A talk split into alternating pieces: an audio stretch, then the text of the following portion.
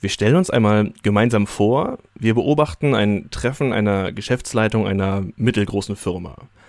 Es gibt ein Problem zu besprechen. Anscheinend gehen die guten Ideen aus. Schon eine Weile wird man den Eindruck nicht los, dass man früher wendiger war, innovativer. Jetzt versperren anscheinend Routinen und das gewohnte Schema F den Blick über den Tellerrand. Wie kann man damit umgehen? Man ist in der Geschäftsleitung erst etwas ratlos. Die letzten Entscheidungen, die man getroffen hat, haben nicht sofort gefruchtet. So kommt man zu einer radikalen Idee. Wir nehmen als Geschäftsführung unsere letzten Entscheidungen zurück und wir fragen die Belegschaft, ob sie vielleicht bessere Ideen hat als wir. Und jetzt denken wir alle mal an eine Geschäftsführung unserer Wahl und fragen uns, was würden die tun, wenn man denen so etwas vorschlägt? Ich kann die Frage sogar direkt weitergeben. Dr. Urs Herding, CEO bei der Herding GmbH Filtertechnik. Was würde bei euch passieren? Was würde bei uns passieren? Heute würde ich sagen, ein Gefühl, dass man sagt, ja, lass mal ausprobieren. Habt ihr nicht genau das ja schon mal ausprobiert? Ja, wir haben einen Veränderungsprozess vor, vor, ja, ich denke ungefähr zwei, zweieinhalb Jahren angefangen. Ausgelöst war der Veränderungsprozess davon, dass wir gesagt haben, unsere Innovationsgeschwindigkeit äh, nimmt gefühlt immer, immer stärker ab. In diesem Prozess haben wir genau das gemacht, dass wir unsere Mitarbeiter gefragt haben, was müssen wir denn tun, um an Themen zu arbeiten, die uns am Ende des Tages dann wieder eine andere Innovationsgeschwindigkeit bescheren, bringen. Genau darüber will ich mit euch sprechen und wie das alles zustande kam. Das wird das Thema von dieser Folge und da gehen wir jetzt rein.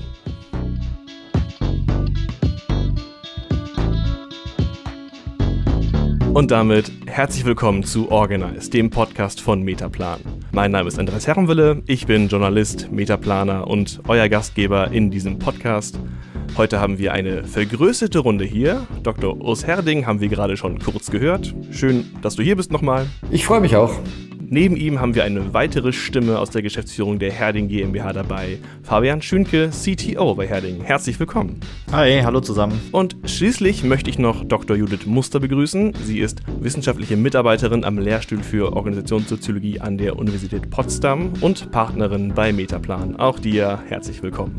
Hallo, ich freue mich. Bevor wir jetzt reingehen nochmal in diese ungewöhnliche Situation, wo man diesen Schritt gegangen ist, den ich am Anfang angesprochen habe, würde ich gerne nochmal einen Blick auf euer Geschäft und auf eure Organisation werfen, damit man einen Eindruck davon bekommt, wo ist sowas eigentlich passiert, wo hat man das ausprobiert.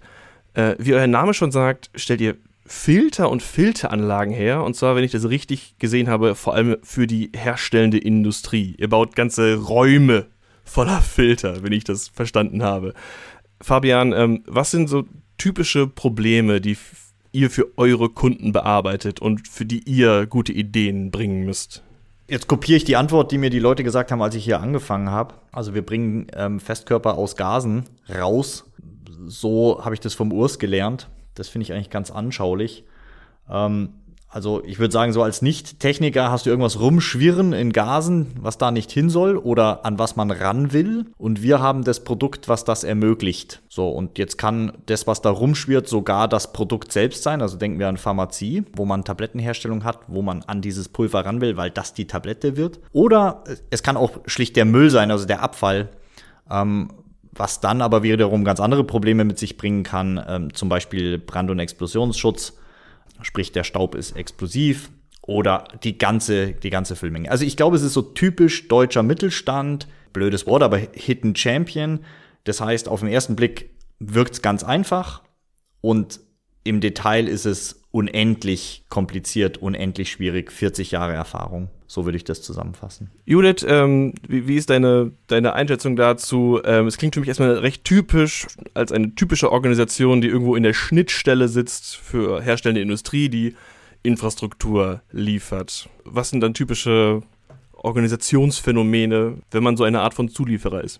Ja, ich kann, glaube ich, noch zu wenig sagen, um ähm, das ganz ähm, tief einzuordnen. Bin gespannt, was ihr gleich noch mehr erzählt. Auf jeden Fall ist ein typisch, typisches Phänomen und ähm, das hört man ja an deinem Namen, Urs. Wahrscheinlich seid ihr ein Familienunternehmen, äh, das es vielleicht auch schon eine Weile gibt. Also ein typisch halte ich für Organisationen, die altern auf jeden Fall, dass sie sich von Zeit zu Zeit fragen müssen, wie sie eigentlich neue Ideen in sich selbst hinein implementieren.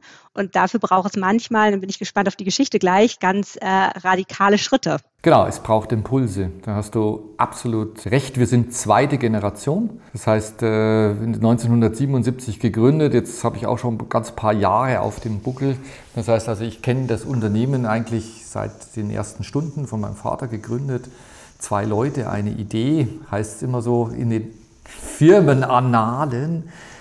Und ja gut, zwischenzeitlich sind wir 350 Leute und äh, machen halt in unwahrscheinlich vielen Industrien unsere Anwendungen mit der Filtertechnik. Das ist das Spannende. Wir sagen immer, ein bisschen ist das wie Sendung mit der Maus, weil du kommst letztendlich zu ganz vielen verschiedenen Produktionsverfahren. Das kann eine Tablette sein, das kann Lebensmittel sein, das kann ein Stahlwerk sein. Und wir sehen jedes Mal einen Herstellungsprozess, müssen den Herstellungsprozess oder dürfen den Herstellungsprozess verstehen. Das macht manchmal dann auch wirklich genau schon die erste Komplexität aus. Mhm. Und dann schneidern wir eine Lösung für diesen Produktionsprozess, um Partikel, die in dem Produktionsprozess entstehen, entweder so abzuscheiden, dass man ihn als Produkt, also als Wertstoff verwenden kann oder wenn er gefährlich ist oder explosibel, um ihn zu entfernen, damit halt nichts Schlimmes passiert. Urs, ähm, wie gesagt, also als Familienunternehmen, du bist selbst seit 1997 formal Mitglied der Firma, aber hast natürlich einen Überblick, der darüber hinausgeht. Du hast gerade schon angesprochen, es, ihr, ihr, geht quasi zu den Kunden hin und ihr müsst dann für die Situation es schaffen, dafür den geeigneten Filter und die geeignete Lösung zu finden.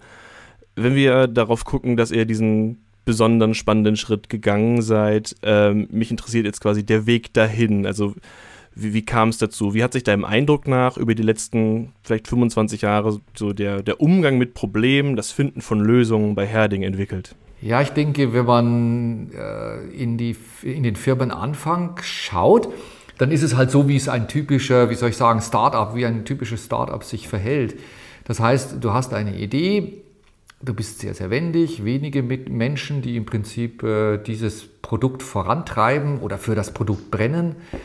Ich denke auch typischerweise in dem Fall mit einem hohen Anteil an Wagnis im Prinzip die ersten Produkte an die potenziellen Kunden oder an die Kunden bringen. So, und dann entwickelt sich das Unternehmen, wird größer, neue Produkte kommen, neue Märkte kommen, alte Märkte gehen, alles ganz normal, das Unternehmen wird größer dann haben wir uns sehr, sehr stark in den Bereich der Serienfertigung begeben. Also Filterelemente, wir fertigen nicht nur das, das, Filtergerät, also das Gehäuse aus Stahl, sondern wir fertigen das, was da innen drin ist, was also selber der Filter dann im Prinzip ist. Das fertigen wir und das ist eigentlich das Herzstück. Patentiert, weltweit einmalig. Und das haben wir in hohen, hohen Stückzahlen erstmal gefertigt von der Firmengeschichte. Was natürlich heißt, dass du, wenn du eine Serienproduktion hast, dass du sehr, sehr stark in tayloristisches Denken dich bewegst. Was ja auch sinnvoll ist. Es ist ein blaues Problem. Was meinst du mit blauem Problem? Blaues Problem, also im Prinzip ein äh, kompliziertes Problem, was ich im Prinzip mit einem entsprechenden Regelwerk, mit ganz viel äh, ja, Fertigkeit, mit ganz viel Können im Prinzip lösen kann. Wenn man dann weiter in der Firmengeschichte anschaut, sind wir dann, sagen wir mal, auch mit dem Produkt dann in den Anlagenbau gegangen, aber eher dann auch in den Anlagenbau, der stark davon geprägt war, dass wir Seriengeräte für zum Beispiel, wir nennen das OEMs, also im Prinzip doch für jemanden, der halt unsere Filteranlage in eine Anlage einbaut, auch mit hergestellt haben. Wieder Seriengeschäft, auch sehr stark von halt diesem blauen Gedanken von dem Taylorismus geprägt. Äh, Judith, wenn du das hörst, ist es ein typisches Phänomen für Organisationen, dass man quasi mit, mit der breiten äh, Fassade oder dem breiten Spektrum an Möglichkeiten anfängt und sich dann eine Nische sucht, wie hier? Also man macht erstmal alles und geht dann in Serienproduktion? Ja, das war, puh, gute Frage. Lass mich mal kurz nachdenken. Habt ihr das so gemacht, um die Frage zu beantworten? Also ihr habt euch nicht verengt, sondern ihr habt euch spezialisiert, ne? Ich würde sagen, am Anfang stand halt im Prinzip dieses, diese Idee von dem Filterelement. Mhm. Wir waren alleine auf dem Markt, ganz mhm. klein. Mhm. Und dann war schon ein, finde ich, sehr genialer Gedanke von meinem Vater zu sagen, okay, wie komme ich denn jetzt auf Marktdurchdringung? Wie komme ich auf mhm. Marktpräsenz? Ja, okay. Mhm. Und dann hat man sich halt Partner gesucht, die diese Filterelemente auch kaufen und dadurch kam zwangsläufig natürlich die Serienproduktion ums Eck. Mhm. Okay, dann antworte ich jetzt auf deine Frage, Andreas. Also es ist auf jeden Fall eine kluge Strategie, das so zu machen, würde ich sagen. Ähm, vor allem finde ich, ähm, die Geschichte, die Urs gerade erzählt hat, wie sich das entwickelt hat, illustriert ganz schön, warum man sich dann an irgendeinem Punkt fragen musste, wie man wieder innovativer wird, weil man halt, genau wie du es beschrieben hast, Urs, ja sehr stark über Strukturenbau sozusagen sichergestellt hat, dass man skalieren kann, dass man ähm, liefern kann, dass man sich fokussieren kann und dass man eben arbeitsteilig gut arbeiten kann. Und ähm, diese Strukturen, die sind natürlich ganz lange auf so einem Weg ähm, ermöglichend und irgendwann sind sie es dann nicht mehr. Und ähm, man hat so eine Tendenz dann, ich weiß nicht, ob das bei euch so trifft, würde mich interessieren, na, vielleicht Verbürokratisierung, weil man sehr stark über, über Regeln erstmal managt. Und dann ist die Frage, wie kommt man da wieder raus, um wieder neue Ideen, Neues in die Organisation reinzubringen. Ich glaube, dass, ähm, und vielleicht war ja auch das, äh, Urs, wo dein, dein Gedanke hingegangen ist, oder könnte ich mir gut vorstellen, man, man fängt sich ja dann so eine Denkprägung ein. Und die kriecht ja dann von den Bereichen, wo sie absolut sinnvoll und sogar notwendig ist, in alle anderen Bereiche auch rein. Und plötzlich siehst du halt äh, so dieses typische, fast schon platte, diese platte Metapher, du siehst halt überall nur noch Nägel und hast aber halt vielleicht einen Schraubenzieher oder andersrum. Und ich glaube aber, dass das durchaus, also ich würde das schon so beschreiben, dass das angefangen hat, um sich zu greifen in Bereiche, wo es nicht hilfreich, sondern sogar hinderlich war. Mit den besten Absichten. Also man ist, man, man wollte professionell werden und bei manchen Bereichen war das genau richtig. Denken, Handeln, Trennen, Blau, Regel, Effizienz. Und genau in den anderen, in diesen, nennen wir es mal, ähm, Start-up-Zellen, ist es ja sogar dann das Gift, weil es dann anfängt, diese diese schöne Beweglichkeit dir wegzunehmen, weil es gibt ja diese doofen Regeln. Ja, ich würde auch gar nicht sagen, dass das ähm, ein Fehler des Organisierens ist, wenn einem das passiert, sondern eher, dass das relativ erwartbar ist, dass, dass diese Überregulierung dann auch mit eintritt und dass man dann eben kluge Wege finden muss, ähm, um da auch wieder irgendwann rauszukommen. Also es ist sozusagen kein, ähm, kein missgeschicktes Organisieren, sondern einfach eine notwendige Folge dieses Schrittes, den ihr gegangen seid. Genau, ich glaube, spannend ist halt, wie lange man braucht, um das zu erkennen und nachzusteuern oder, oder an den richtigen Stellen umzudenken. Das, wenn zu lange geht, würde ich die These aufstellen, kann das existenzgefährdend werden. Wobei ich denke, es kommt halt ganz, ganz stark auf das Portfolio an oder was du im Prinzip bedienst. Und ich denke, das ist halt so, bei uns ist im Laufe der Zeit dann halt auch ein Bereich mit entstanden, ein wertvoller Bereich, dass wir gesagt haben, okay, wir machen aber zunehmend auch kundenspezifische Lösungen. So, und jetzt kommen die kundenspezifischen Lösungen. Und dann hast du ein Unternehmen, was gewohnt ist, in dem Bereich Serienfertigung zu denken. Und dann ist es fast ja, zwangsläufig so, na, muss nicht sein, aber es liegt nahe, dass man dann natürlich mit dem bestehenden System auf diese neuen Sachen antwortet. Also mit Regeln halt auf komplexe äh, Probleme. Und das reibt halt ein Stück weit die Organisation sehr, sehr, oder reibt in der Organisation sehr, sehr stark. Und das war eigentlich so mit der Aus, die Ausgangsposition, äh, die wir dort gehabt haben. Ich sage schon, ja, klar, ein Antworten, ein reflexartiges Antworten mit, welche Arbeitsanweisung passt denn jetzt im Prinzip für diese Sache? Ist das denn geregelt? Hätte ich das tun müssen? Ich glaube, das, das sind ja alles Symptome, die man kennt, wenn man sieht, dass die Probleme halt nicht mehr kompliziert, sondern komplex sind und man aber trotzdem noch versucht, mit Regeln auf die komplexen Fragestellungen zu antworten. Da hattet ihr diese Situation, die ihr anscheinend auch als, als Problem quasi verstanden habt und habt nach einem Weg gesucht, aufzurütteln und aus diesem Denkmuster rauszukommen. Irgendwie musste dann quasi diese massive Kontextveränderung her. Ähm, Fabian, vielleicht würdest du uns mal da durchführen? Also wie, wie ist das entstanden? Wie, wie war es ähm, vom Weg von der Geschäftsführung aus, diesen Plan zu entwickeln? Oder was war eigentlich der Plan?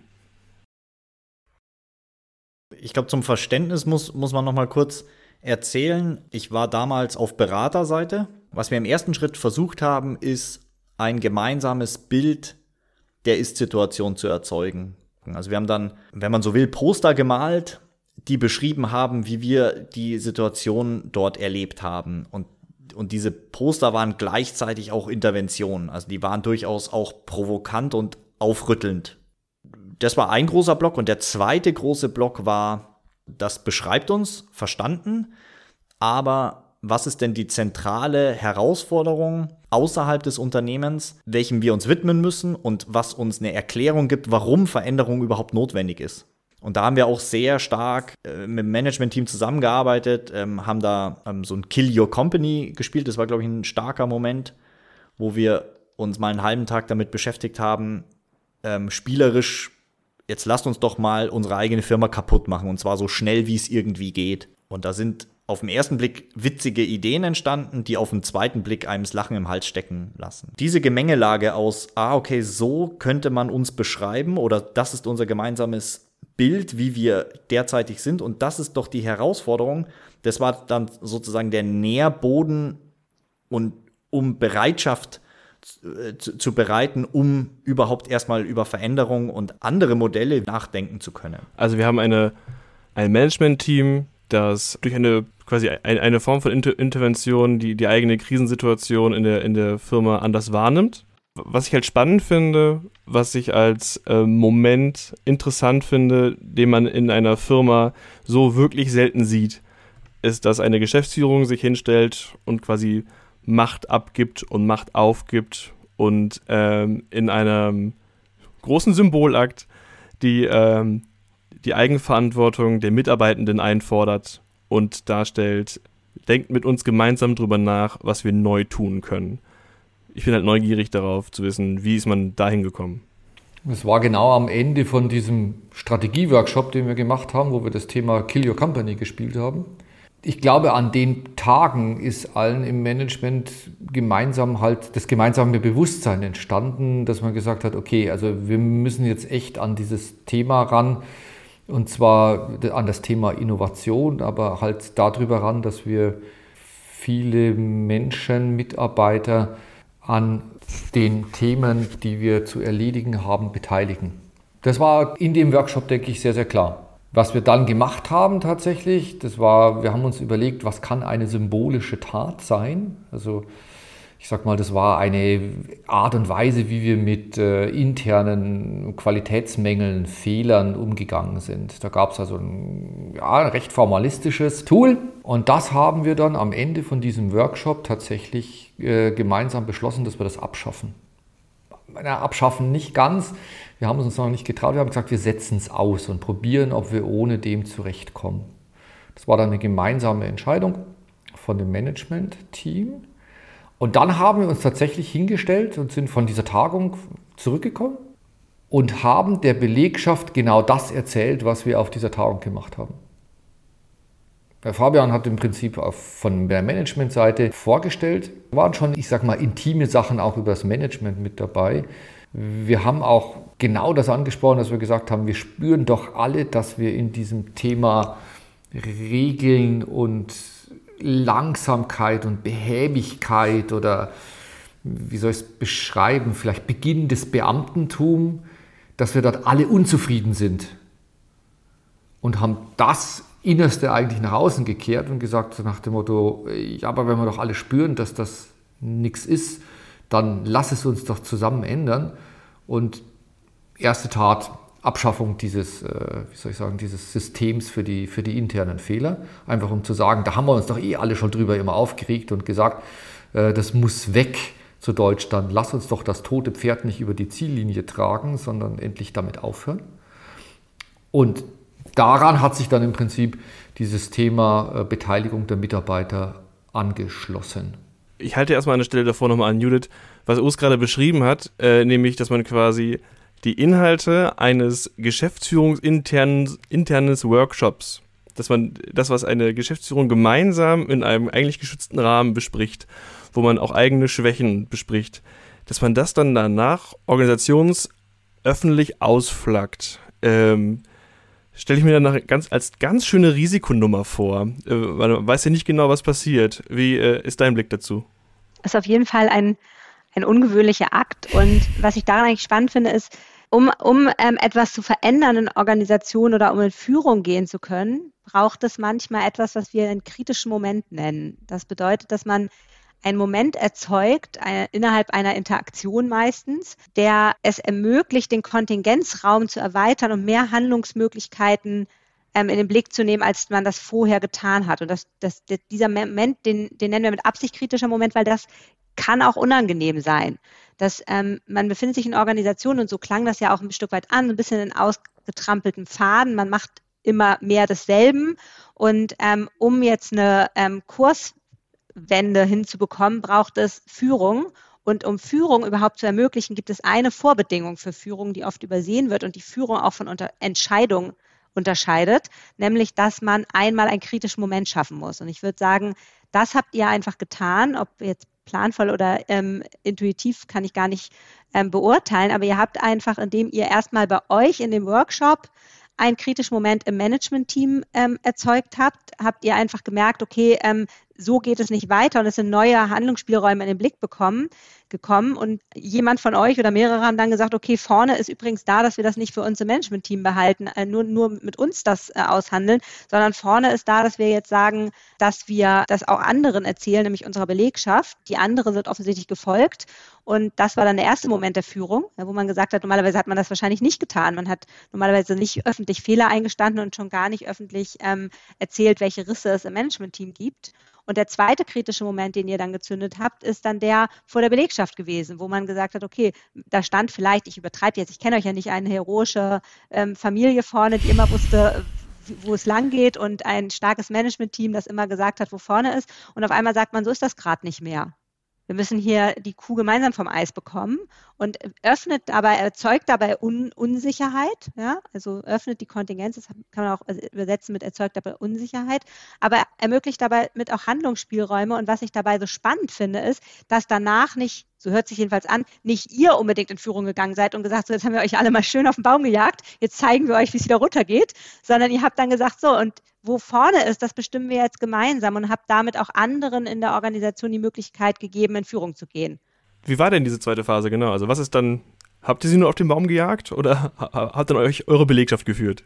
Es war praktisch ein gemeinsamer Akt, diese symbolische Tat, diese Selbstoffenbarung des Managementteams, und direkt im Anschluss war ein ganz großer Open Space organisiert, wo das Management-Team wiederum Schwerpunkträume definiert hatte, wo wir gesagt haben, naja, aber wenn das die Herausforderung ist und wir uns darum kümmern müssen, dann müssten wir uns doch um das Thema zum Beispiel Filterelemente-Technologie ähm, stärker kümmern. Was jetzt genau, das können wir gar nicht sagen. Wir können nur sagen, dieser Raum scheint wichtig zu sein, diese Säulen scheinen wichtig zu sein. Und ich glaube, dass diese Kombination aus Aufschlag, Irritation, Unsicherheit und dann aber gleichzeitig in den Räumen müssten wir, brauchen wir eure Hilfe, um das mit Leben zu füllen. Und das auch noch kombiniert mit einer echten Freiwilligkeit. Also das haben wir auch noch nicht erwähnt, dass diese Teilnahme an dieser, an diesem Open Space war wirklich freiwillig. Kurze also, Frage. Freiwillig heißt äh, entweder bei dem Open Space mitmachen oder arbeiten oder wäre nicht komplett frei? das war schon Arbeiten oder, oder Hinkommen. Also so ganz, äh, wie soll ich sagen, das macht natürlich schon was. Also wenn es jetzt am Samstag gewesen wäre oder am Sonntag oder unter der Woche. Aber wir hatten zu der Zeit die Hütte voll. Also das heißt andersrum, also das jetzt praktisch, es musste jemand sich bewusst dazu entscheiden, seine Arbeit liegen zu lassen. Also nicht, dass er gesagt hat, ach naja, das ist ja ganz nett, dass ich da hingehen kann, sondern wir haben ja, ja sage ich mal, so die Hälfte der Leute arbeitet in der Produktion. Das heißt, wir haben Serienproduktion, Endmontage und so weiter am Laufen.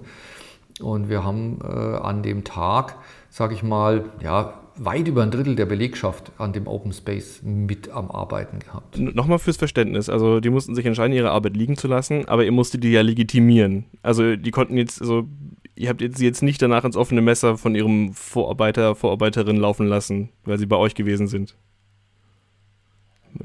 Gut, genau. Also man bekam kein, weil das ist ja das nächste. Du machst deine Arbeit nicht, gehst auf einen schönen Brainstorming-Workshop und kriegst danach Ärger, dass dir deine Arbeit nicht gemacht wurde. Ich denke, man kann da den, den Begriff des Schutzraums verwenden. Und der wurde von den mächtigsten in der Organisation gestiftet. Also von dem Management-Team inklusive den Eigentümern.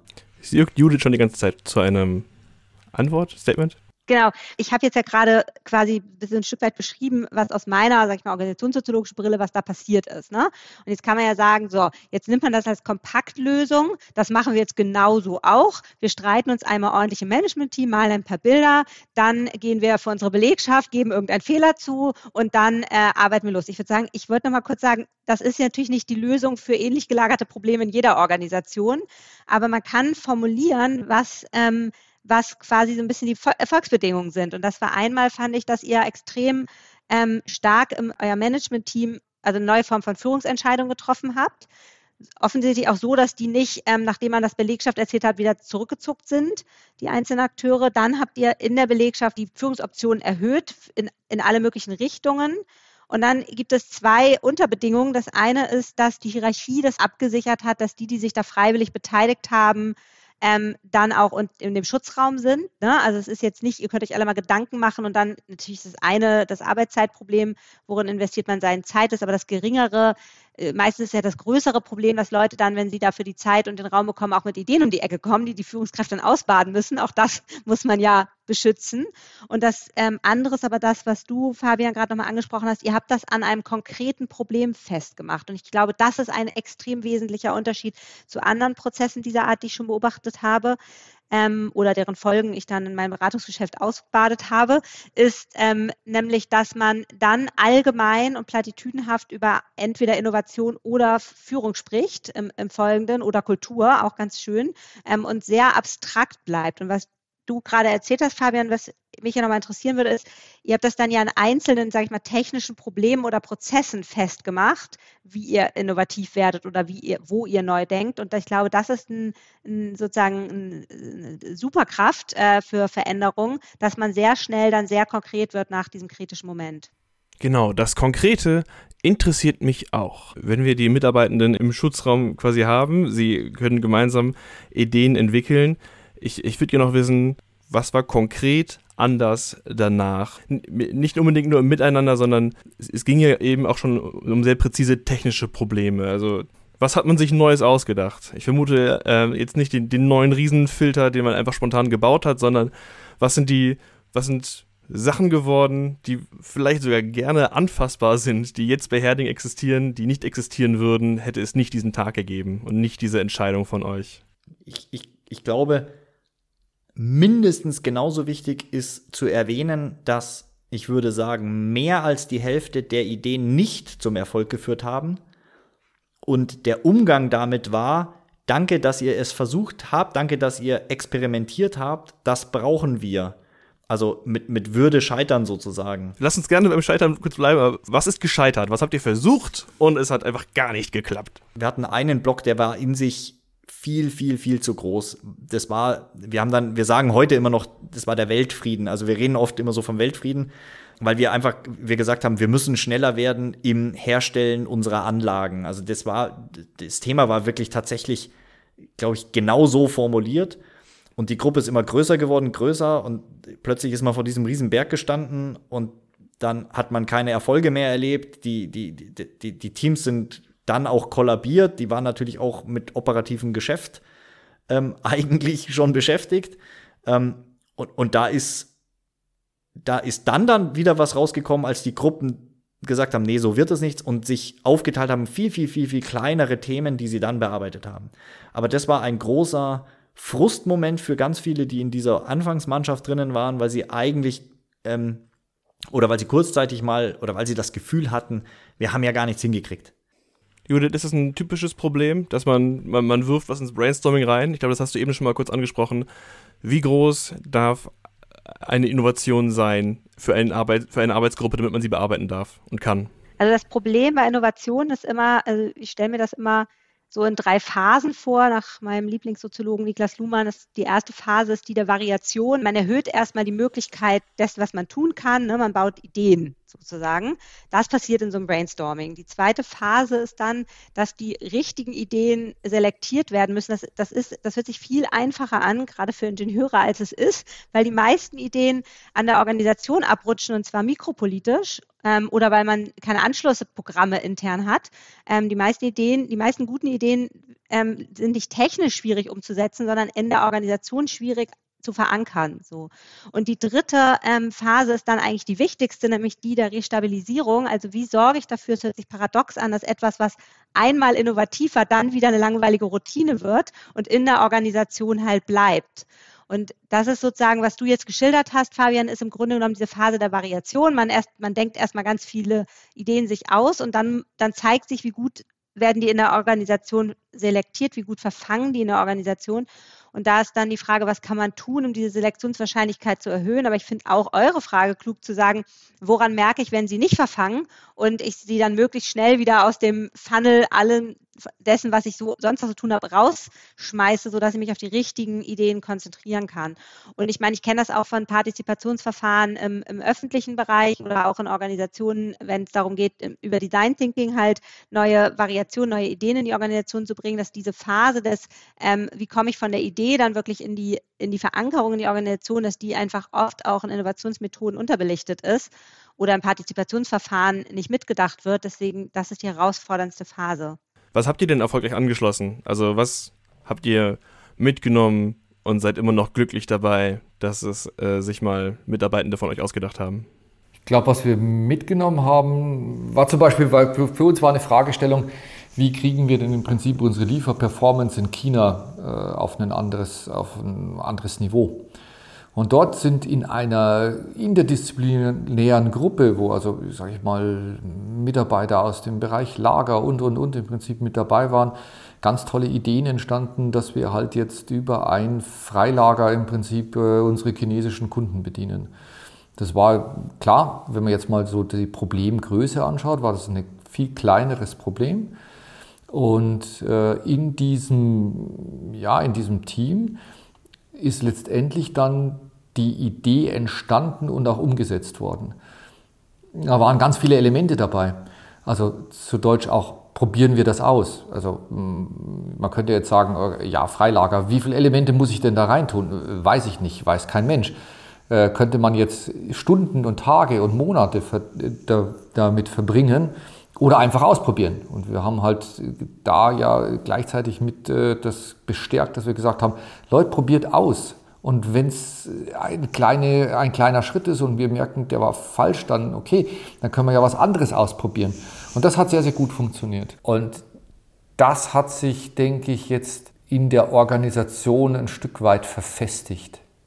Und damit kriegen wir auf einmal jetzt Innovationsprojekte. Wir, wir geben dieses Jahr zwei komplett neue Filterelement-Generationen in den Markt hinein, wo wir ehrlich gesagt schon ja bei dem einen zumindest schon seit über zehn Jahren am Rumfummeln sind. Und dieses Jahr ist es soweit.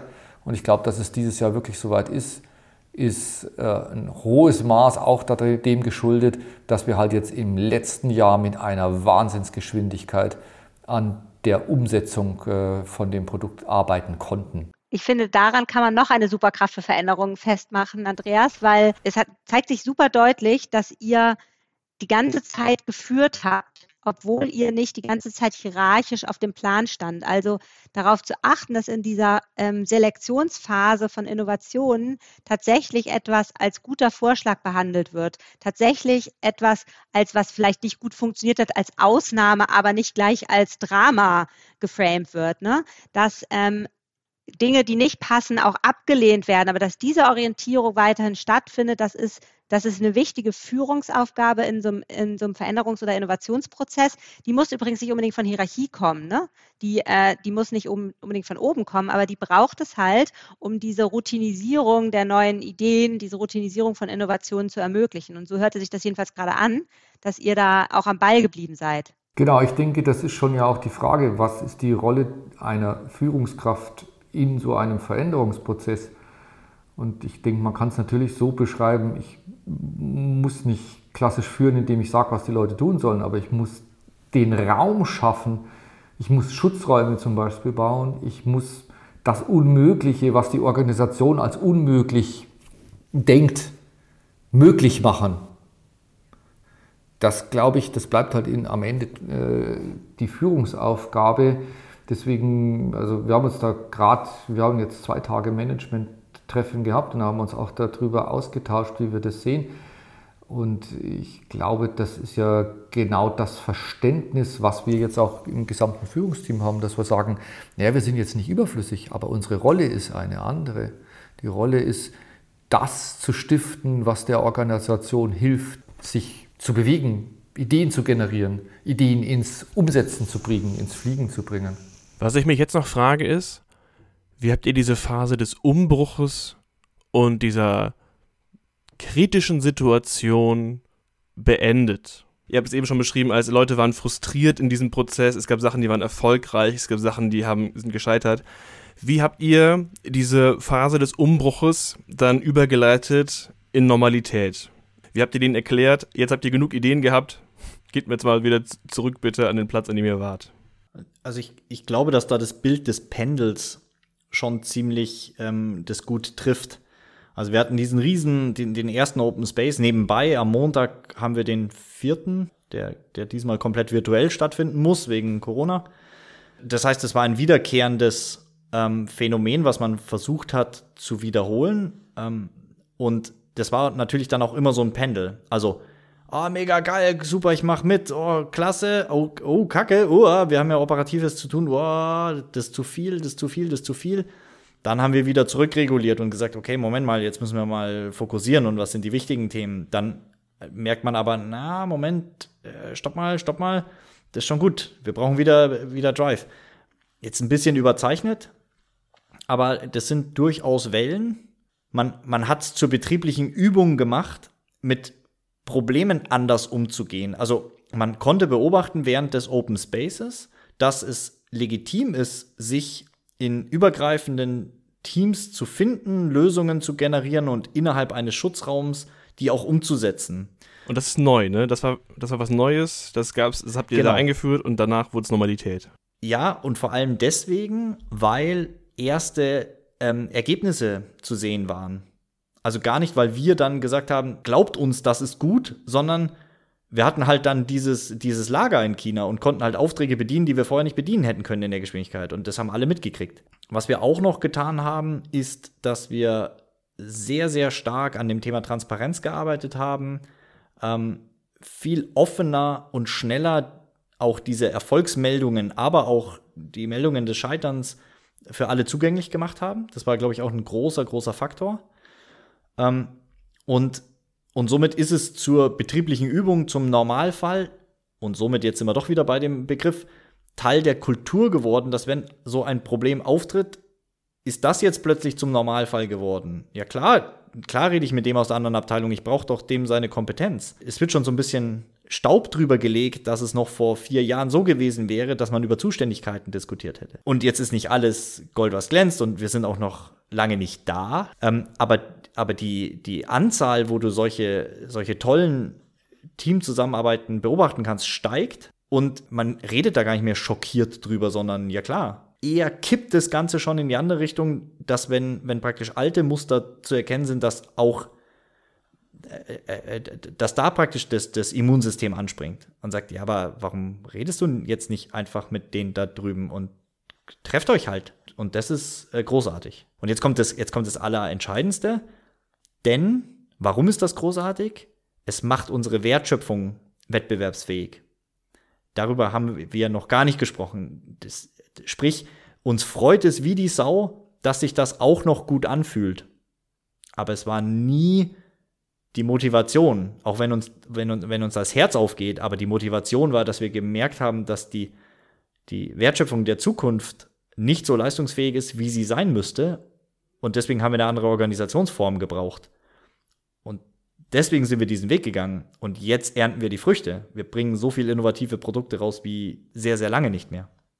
Judith, ähm, Fabian hat dieses Panel beschrieben, dass man als Organisation ausprobiert, also sie haben ausprobiert, wie viel Innovation kann man machen, wann wird es schädlich fürs Alltagsgeschäft, wie wird das für die Mitglieder.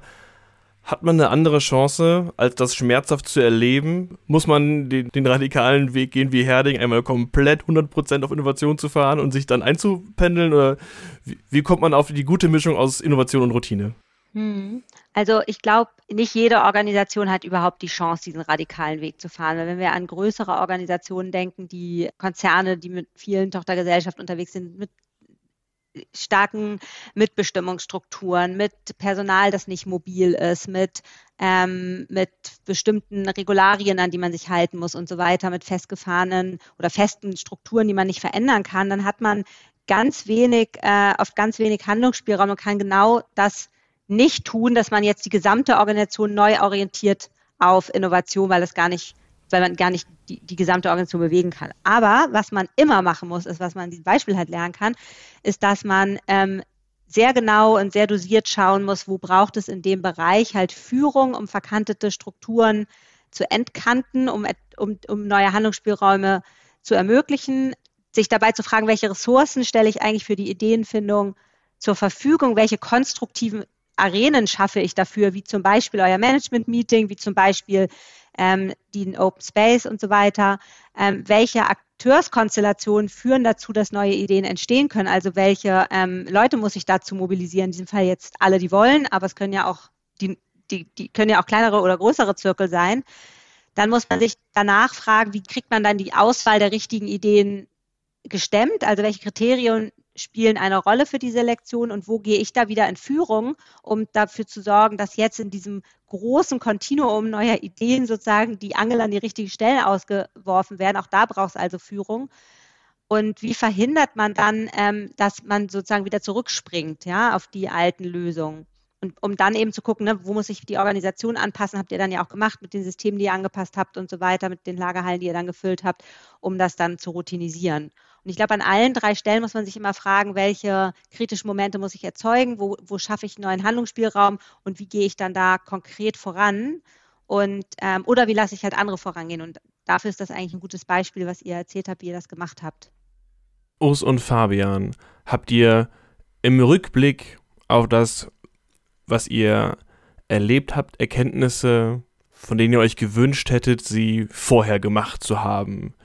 Die ihr vielleicht Leuten, die sagt, wir machen jetzt Dinge nach Herdingart, mitgeben wollt? Das, das ist eine spannende Frage. Eine der Momente, wo, wo ich krass umgedacht habe, also ich war ja zuvor auch erstmal in der Industrie und, und, und wurde mit, mit diesen alternativen Denkmodellen konfrontiert und war ja echt so eine Zeit lang auch entrückt, auch so mit, mit meiner Rolle als Führungskraft damals.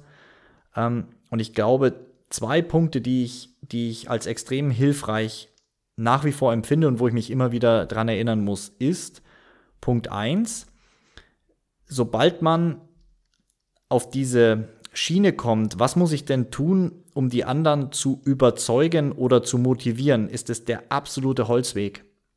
Sondern eher die Frage, was sind die Brocken, die ihn ständig demotivieren, finde ich, bietet eine total versöhnliche alternative Sicht auf Verhalten von Menschen in Organisationen. Der zweite große Punkt ist, dass man, wenn wir einfach Dinge haben, wo wir mit Überraschungen umgehen müssen, dann muss man dieses Konstrukt der Macht nochmal neu hm, in den Ring werfen. Also sprich, ich bin ausgestattet mit formeller Macht per Stellung. Und früher habe auch ich oder in eher halt tayloristisch geprägten Organisationen verwendet man diese nun, um ich sag mal, Befehle auszugeben, zu steuern, um schnell das zu bekommen, wo ich eh einen Wissensvorsprung habe, um zu sagen, wie es jetzt besser läuft. Und ich glaube, dieses Modell zu überdenken, dass ich meine Macht ganz anders einsetzen kann, zum Beispiel indem ich Schutzräume baue, wo sich Leute anders verhalten dürfen, wie das normal der Fall ist. Also sprich, ich kann als Mächtiger entscheiden, einen Open Space abzuhalten. Das ist sehr ungewöhnlich, sehr neu. Das ist auch der klare Gebrauch von formeller Macht. Aber aus einer ganz anderen Motivation heraus. Mhm. Urs, hast du ein ähnliches Takeaway oder etwas, was du gerne vorher gewusst hättest? Das gerne vorher gewusst, ja, das, das, ist ein, das ist ein sehr, sehr gutes Stichwort. Ich bin ja auch von der Grundausbildung Ingenieur und ich hätte nie gedacht, dass ich in einer Führungsposition, in der ich mich heute befinde, so viel mit Wissen über Soziologie bewegen kann. Das hätte ich gerne vorher gewusst, weil ich sehe, wie viel wir dadurch positiv bewegen können. Ich sag mal, frag dich 95 Prozent deiner Zeit erstmal, was hast du an dem System gebastelt, dass sich Leute so verhalten, wie sie sich verhalten? Sie verhalten sich meistens nämlich systemkonform. Sie tun etwas, was, das, was sie meinen, was das System von ihnen verlangt. Wenn du mit dem System nicht zufrieden bist oder dem Ergebnis, dann frag dich selber, was hast du an dem System eigentlich falsch konstruiert, damit sich die Leute so verhalten. Das hätte ich gern früher gewusst. Dr. Urs CEO und geschäftsführender Gesellschafter und Fabian Schünke, CTO, Geschäftsführer bei Herding GmbH Filtertechnik. Vielen Dank, dass ihr zu Besuch wart. Ja, wir bedanken uns auch. Hat total viel Freude gemacht. Tschüss. Ciao. Und genauso vielen Dank an Dr. Judith Muster für ihre Beobachtung und Einordnung. Danke. Sehr gerne. Mein Name ist Andreas Herrenwille. Ich danke fürs Zuhören. Tschüss, bis dann.